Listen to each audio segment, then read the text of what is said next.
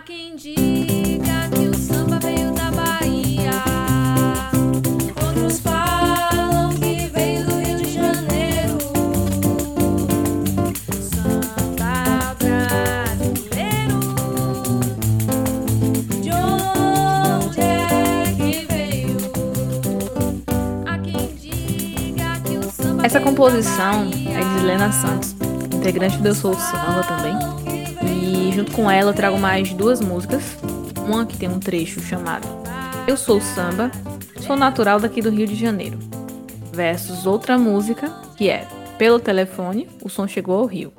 Mas foi na Bahia que ele começou. Pois bem, essas três músicas elas vão colocar um tema aqui nesse episódio que é De onde vem o samba?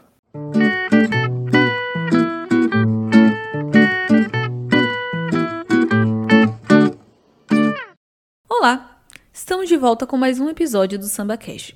E hoje eu tenho a presença de duas integrantes do Soul Samba, que são Duda Lacerda e Vanessa Batista, que junto comigo irão debater sobre um tema um tanto polêmico no movimento musical que é o samba.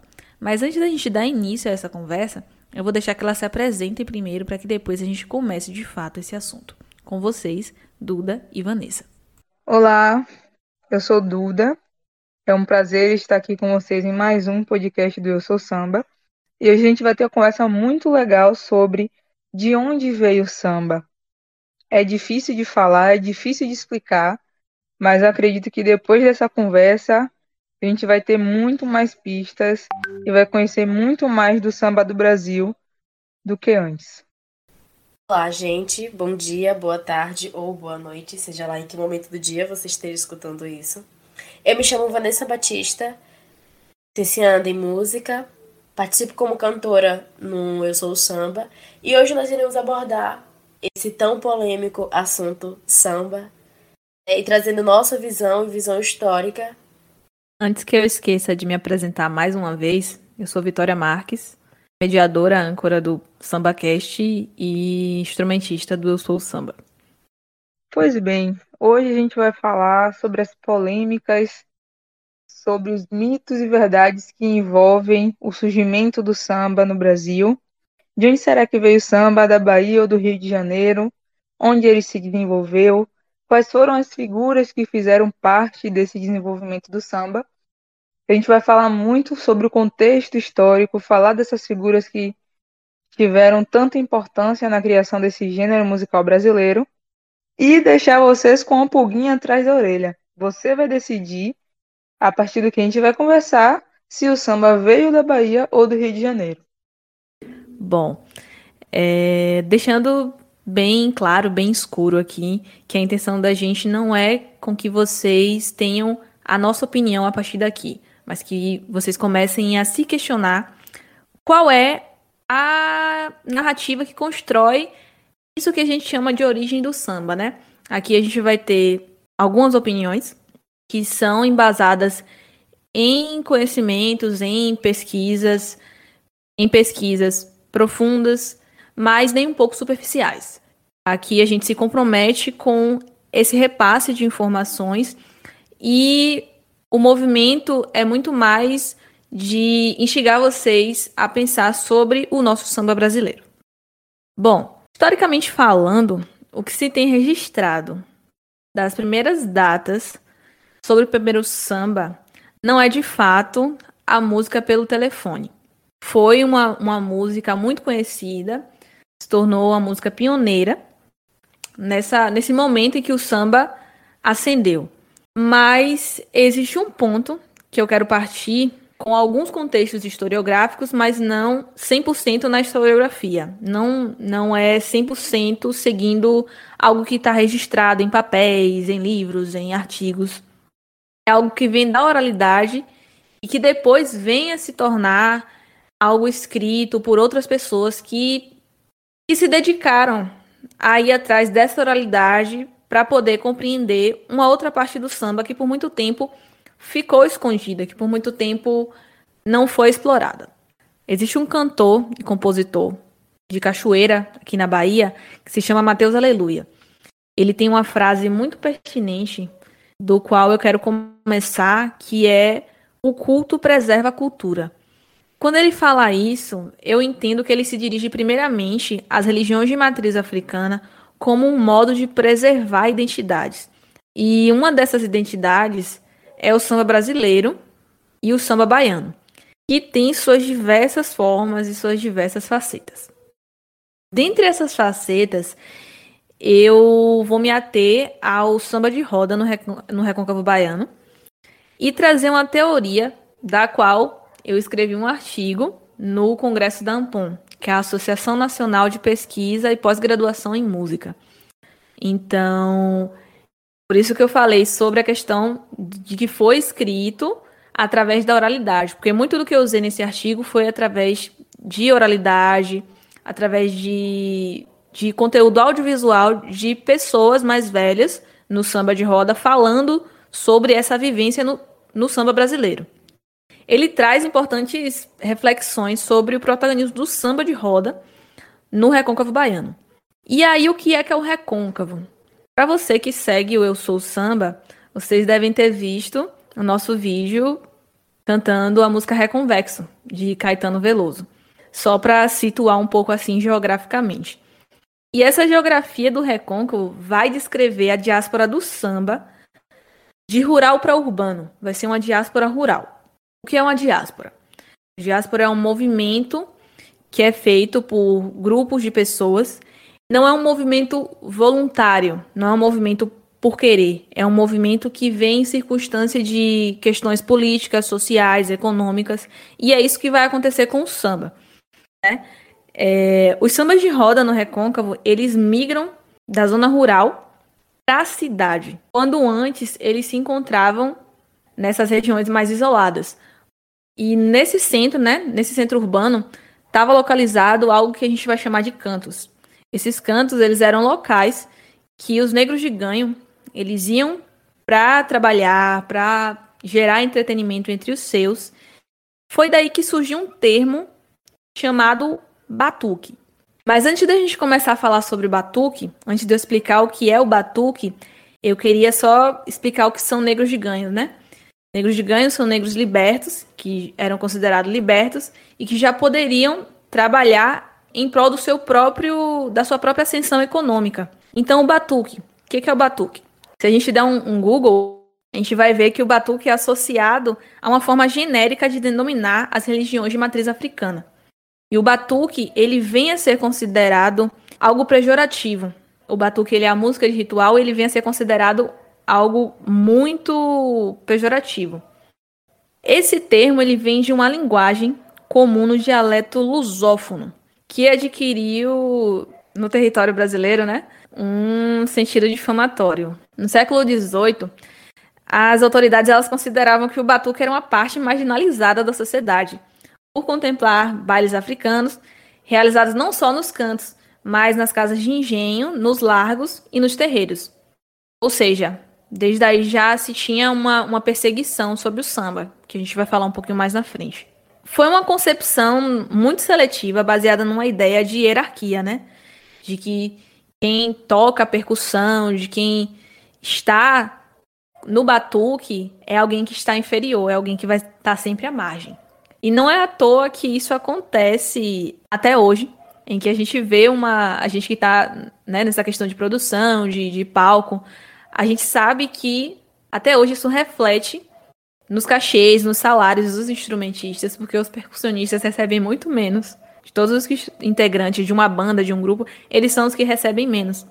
Para classificar, né, a, a sociedade classificava os batuques com os sons emitidos pelos atabaques junto com a música de ritual, como luta, divertimento, que anos depois eles vão ser, ser proibidos em diversas localidades é, tanto pela religião, né, de matriz africana, tanto pelo movimento musical do samba. Então, em alguns lugares a gente vai encontrar é, essa proibição, tanto na Bahia quanto no Rio de Janeiro, que é o que a gente está se atendo aqui. É, hoje a gente sabe o quão é importante frisar e falar sobre a importância do samba no Brasil, né? O quão importante é sabermos sobre isso, entendermos sobre e passar para frente a sua origem, significado, enfim. Aí quando a gente fala nesse termo batuque, hoje visto como um termo pejorativo, lembrando que o termo também se refere aos atabaques. E a gente sabe, né? Quem toca atabaque, quem toca instrumento de percussão, tanto antes quanto agora. E o quanto esses instrumentos representam para as religiões de matriz africana. É, enquanto símbolo de grande importância, seja ele em uma roda de samba entre amigos, ou a utilização deles em rituais de candomblé. É, usar esse termo hoje é um pouco irônico, quando você nem se questiona o quanto isso é importante para outras culturas, para outras pessoas, é, a significância dele na vida dessas pessoas. Exatamente. E aí a gente entra na questão também do fazer musical, né? Que talvez para aquelas pessoas consideradas o topo da hierarquia é, não fazia sentido a função do atabaque, mas é, o atabaque, a percussão no geral, ele tem a função ritualística nos terreiros de candomblé, nos terreiros de umbanda, e nisso entra toda a questão da diversidade rítmica, né? Dentro da percussão a gente vai encontrar diversas claves rítmicas. Para cada clave rítmica a gente vai ter uma função, vai ter um intuito de conexão. E complementando o que vocês estavam falando, que a gente nota dentro dessa estrutura uma estrutura racista, né, para aqueles que desacreditam que não existe racismo no Brasil. Existe sim um racismo estrutural, e são nesses pequenos detalhes do dia a dia da vida que a gente nota que a rejeição ao que vem do povo negro, a rejeição da cultura afro-brasileira, da cultura, da cultura afro, ainda é feita, mesmo depois da gente já ter é, acabado com a escravização a gente ainda tem essa herança maldita, né, de rejeição daquilo que vem do povo negro. Então é sempre importante a gente discutir esses temas nos locais onde a gente ocupa, porque é discutindo que a gente vai desconstruir essas visões. Porque por vezes a gente assume papel racista, papel homofóbico, papel misógino, por não olhar aquela situação criticamente. Então é sempre bom a gente discutir e apontar esses pontos.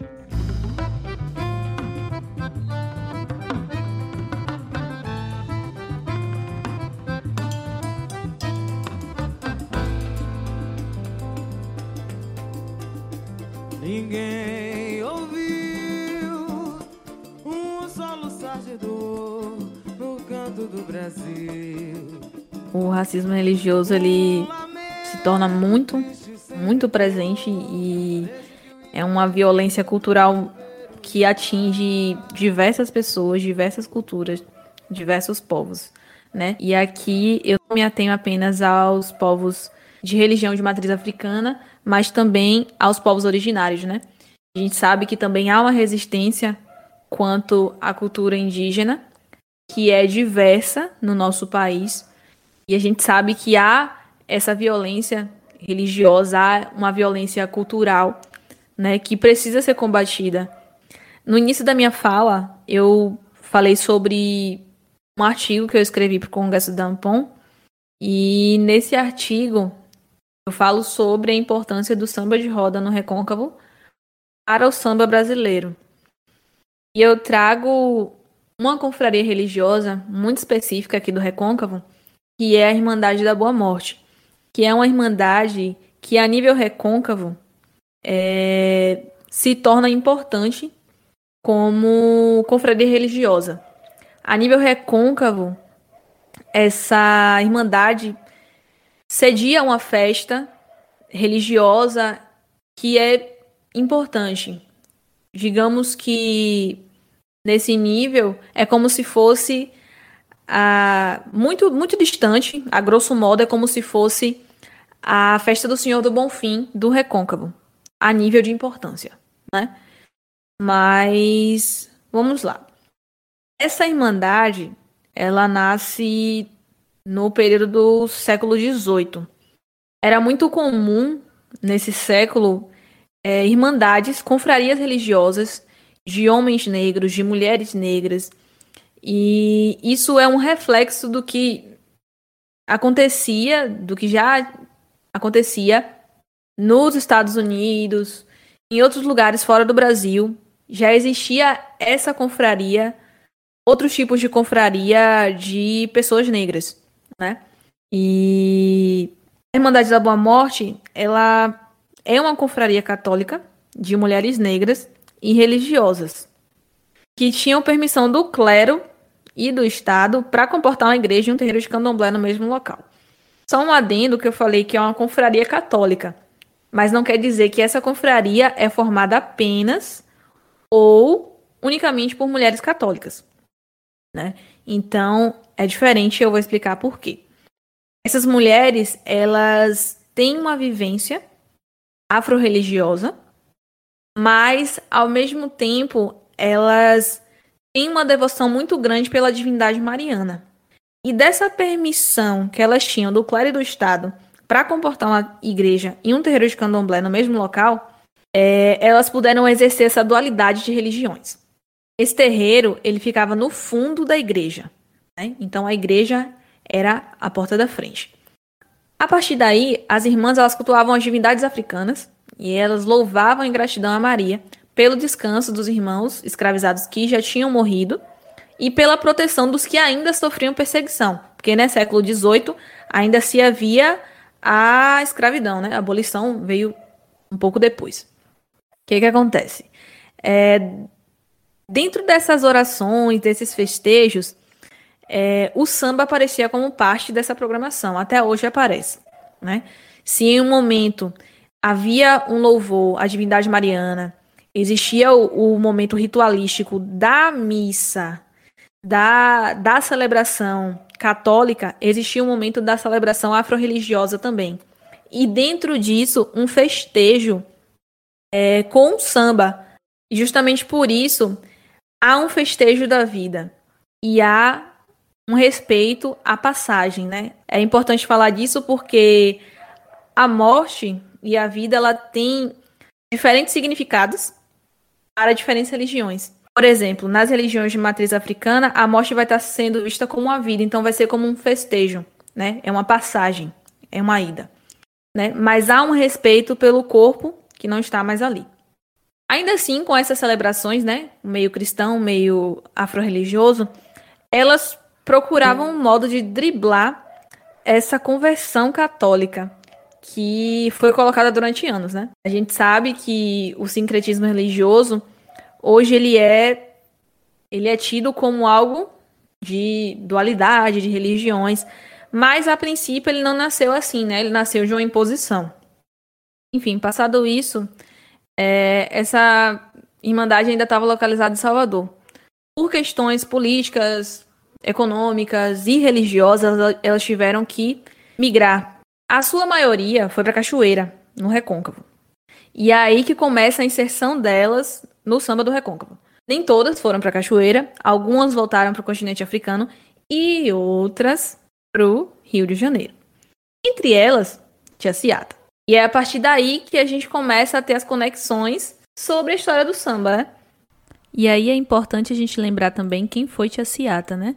Tia Ciata, ou seu nome de batismo, Hilária Batista de Almeida, ela foi uma mãe de santo brasileira e uma cozinheira e também sambista, né? É, ela é considerada uma figura muito influente do surgimento do samba carioca.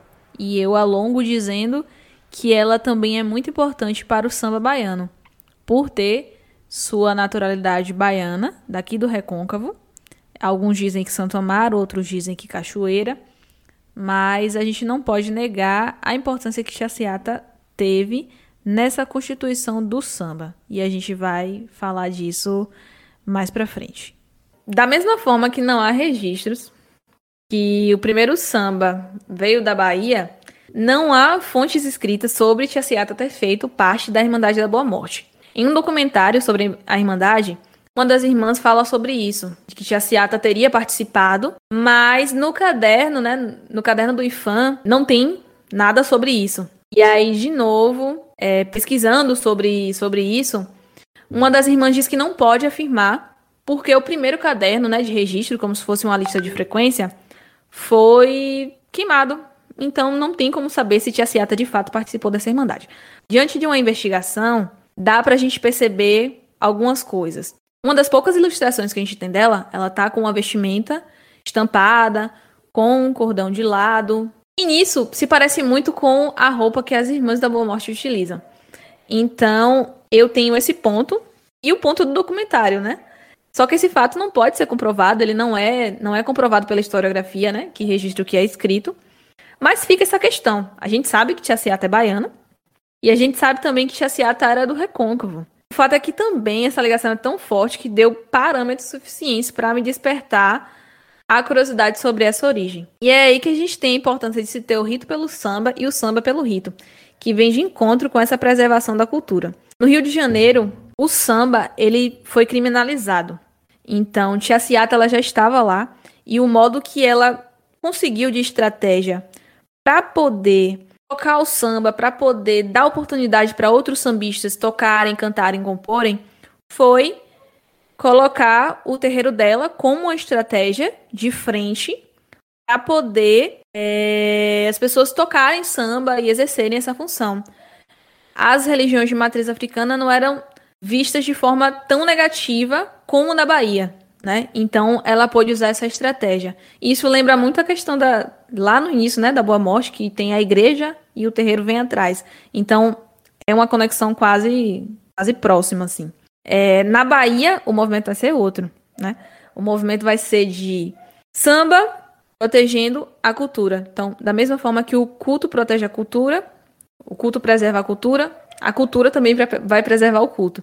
Então acontece isso, do samba é, à frente para poder sincretizar as religiões de matriz africana, dizendo assim, a grosso modo.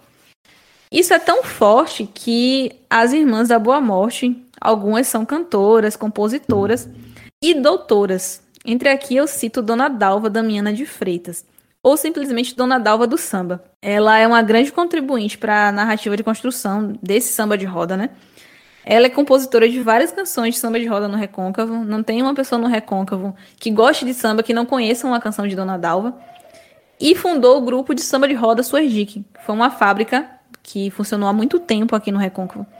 Ela foi nomeada doutora honoris causa pela UFRB, mostrando também né, o protagonismo de mulheres negras na construção desses fenômenos que integram a história do samba no qual age como ferramenta de compreensão desses fatos históricos, porque estudar música também é estudar samba. Estudar samba, estudar música é estudar sociedade. E é um meio da gente compreender a nossa importância enquanto sociedade, né? Então, eu deixo o meu ponto aí de que eu sou fiel ao acreditar que o samba veio da Bahia por conta dessa conexão e por conta da oralidade presente na Bahia nas casas de samba, presente nos terreiros de candomblé. Então eu fico com essa opinião de que o samba ele, de fato veio da Bahia, mesmo que não tenha sido primeiramente registrado.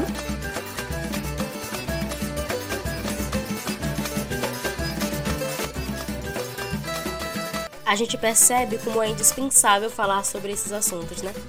Percebemos a importância das mulheres da Irmandade para o samba, que elas trazem toda uma memória oral etnográfica. E no seu artigo, você traz uma frase muito importante que você diz da seguinte forma: Ser mulher negra na diáspora é um ato político. E se pararmos para pensar, falar sobre essas mulheres no samba é um ato político, é um ato de afronta à branquitude. Então, quanto mais a gente discute, quanto mais a gente ouve histórias dessas mulheres no samba, a gente entende a trajetória do samba e como elas trouxeram o samba até aqui. Na verdade, como elas ainda trazem. Até porque, se ainda assim contam histórias como essas e ela está sendo repassada, ela está sendo levada de alguma forma. Então é necessário ressaltarmos a importância delas, ressaltarmos a importância dessas mulheres negras no samba e o quão elas são importantes até hoje. E importantíssimo destacar também a importância de Tia Ciata no desenvolvimento do samba do Rio, do Rio de Janeiro. Do desenvolvimento do samba do Rio de Janeiro, né? Porque é justamente na casa de Tia Ciata que o fazer samba no Rio de Janeiro vai ser possível. E como a gente trouxe lá no iníciozinho do podcast a música Pelo Telefone, existe, além da polêmica de ele ter sido ou não o primeiro samba a ser gravado, existe a polêmica também da composição. Reza a lenda de que Donga, que é o compositor registrado, não foi o compo compositor original, que na verdade essa música ela foi feita em rodas de improvisação que aconteciam na casa de Tia Ciata, onde sambistas nascidos no Rio de Janeiro e vindos da Bahia se reuniam ali para fazer festa, para fazer samba, para improvisar. E teria sido nessas rodas de improvisação que a música pelo telefone teria surgido. Tanto que existe um ditado, né, que Donga ele falava, que era um ditado de senhor que dizia assim: música é como o passarinho, de quem pegar primeiro.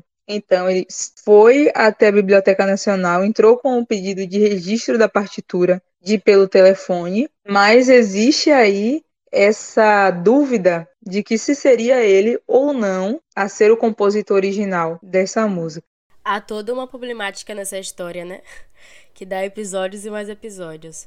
É, algumas publicações de jornais, em 1890, se não me engano, deixam entender que talvez pelo telefone não tenha sido o primeiro samba registrado, porque já existia samba antes disso. A música pelo telefone, ela veio como o primeiro samba carnavalesco naquela época. E Donga, né, como pioneiro também, até porque se pelo telefone estava ali de bobeira e ele registra, ele acaba sendo também pioneiro dessa história. Aí a gente fica nessa dúvida, sem saber como foi que realmente tudo aconteceu. Até porque naquele período não existe o conceito de direitos autorais como existe hoje, né? A gente sabe que é, um compositor, ele compôs aquela música, ele vai receber por aquilo, pelos direitos, onde aquela música tocar, onde ela for reproduzida, ele vai receber. Antes, o papel do compositor não era tão forte assim. Quem levava a maior fama, o maior benefício, eram os intérpretes. E é, a gente vê como a história da música né, e a sociedade elas vão se transformando. Porque antigamente não existia essa relação do compositor com a fama, com o sucesso, de carregar o nome. E isso aos poucos foi mudando. Existem outras duas figuras que eu acredito ser importantíssimo também da gente trazer hoje, que é a primeira, um filho de Santo Amaro da Purificação, um grande compositor do início do samba no Brasil. Foi amigo pessoal de Carmen Miranda, aquela moça com as frutas na cabeça que todo mundo conhece.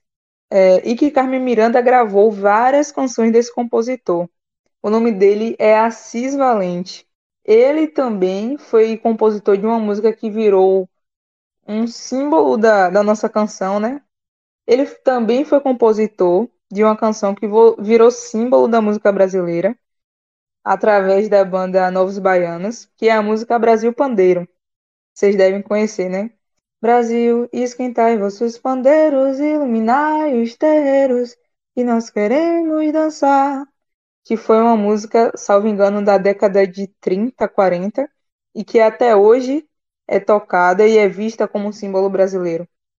Outra curiosidade legal é que Assis Valente ele é também compositor da música Cai Cai Balão e das música, da música Boas Festas, que é Anoiteceu, o sino gemeu, e às vezes a gente acha que é de compositores desconhecidos, mas na verdade é de Assis Valente um compositor baiano e santo-amarense que fez sua carreira no Rio de Janeiro e, como o Vic falou logo no início, ele também fez parte dessa diáspora, né? Nascido na Bahia e foi para o Rio de Janeiro e ficou lá até a sua morte. A segunda figura que eu queria trazer, que é, é um dos grandes responsáveis né, pelo imaginário popular da Bahia, do baiano, ele também é um mestre das composições praieiras e também ele é pioneiro na valorização dos temas afro-baianos, que é o nosso querido e amado Dorival Caymmi. Quem não conhece Dorival Caymmi, né? Dorival ele também é nascido na Bahia, mas muito novinho ele se mudou para Rio de Janeiro e ali ele ficou até a sua morte. Apesar de morar lá, ele compôs muito, muito sobre a Bahia e sobre os nossos costumes, as nossas tradições. E como eu falei, ele foi pioneiro em falar sobre os temas afro-brasileiros. Eu trouxe Dorival porque ele compôs vários sucessos que marcaram a música popular brasileira, é, como Dora, João Valentão, Marina e outras que até hoje fazem sucesso aqui na Bahia, né? Que é Samba na Minha Terra, que a gente fez um vídeo, corre lá para assistir no Instagram se você não assistiu ainda. Saiu na semana passada, então tá fresquinho. A, a música Saudade da Bahia também é dele. Ilha de Maré e Maracangalha, que o Eu Sou Samba também já gravou e você pode conferir lá no Instagram. De chapéu de palha, eu vou. Eu vou convidar a Nádia. E o engraçado de Maracangalha é que foi escrita né, em torno de, de uma história que na verdade era outra. É, seu Dorival ele tinha um amigo que traía a mulher e aí ele ia para outra cidade. Ele dizia que ia para Maracangalha, mas na verdade ia para outra cidade. E a Anália, na verdade, né? Se a Anália não quiser ir, eu vou só. Anália, ela não existe. Anália só foi para combinar com Maracangalha, que era a cidade que o amigo mentiroso de seu Dorival dizia que ia. E aí, como álibi, ele trazia dois sacos de açúcar, que era de uma usina de açúcar que tinha em Maracangalha, né? Então, é engraçado esse, essa história, achei assim, bem perspicaz da, da parte dele, dessa composição.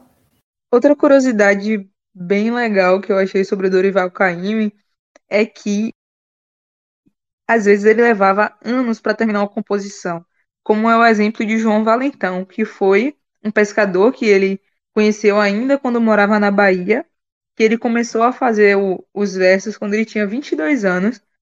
Ele foi terminar a, a canção Valentão, João Valentão só nove anos depois, porque ele era aquele tipo de compositor que tinha que achar a palavra certa, a nota certa, a melodia certa, e que ele só se dava por satisfeito quando acreditasse que ele já tinha colocado ali naquela canção, né? Todo o seu sentimento, tudo que ele poderia extrair dali, toda a beleza que ele poderia colocar, e aí que ele se dava por satisfeito. Tanto que Dorival, ao longo de toda a sua trajetória, ele só fez 80 composições. Se a gente for comparar Caymmi, que viveu até os 94 anos e teve um pouco mais de 80 composições, com outros como Chico Buarque, que teve 300 é, composições, a gente vê que a diferença é muito grande e confirma realmente a teoria de que ele levava anos e mais anos para terminar uma composição. É o que? Menos de uma por ano, né? Mas venhamos e convenhamos que a qualidade ninguém pode negar.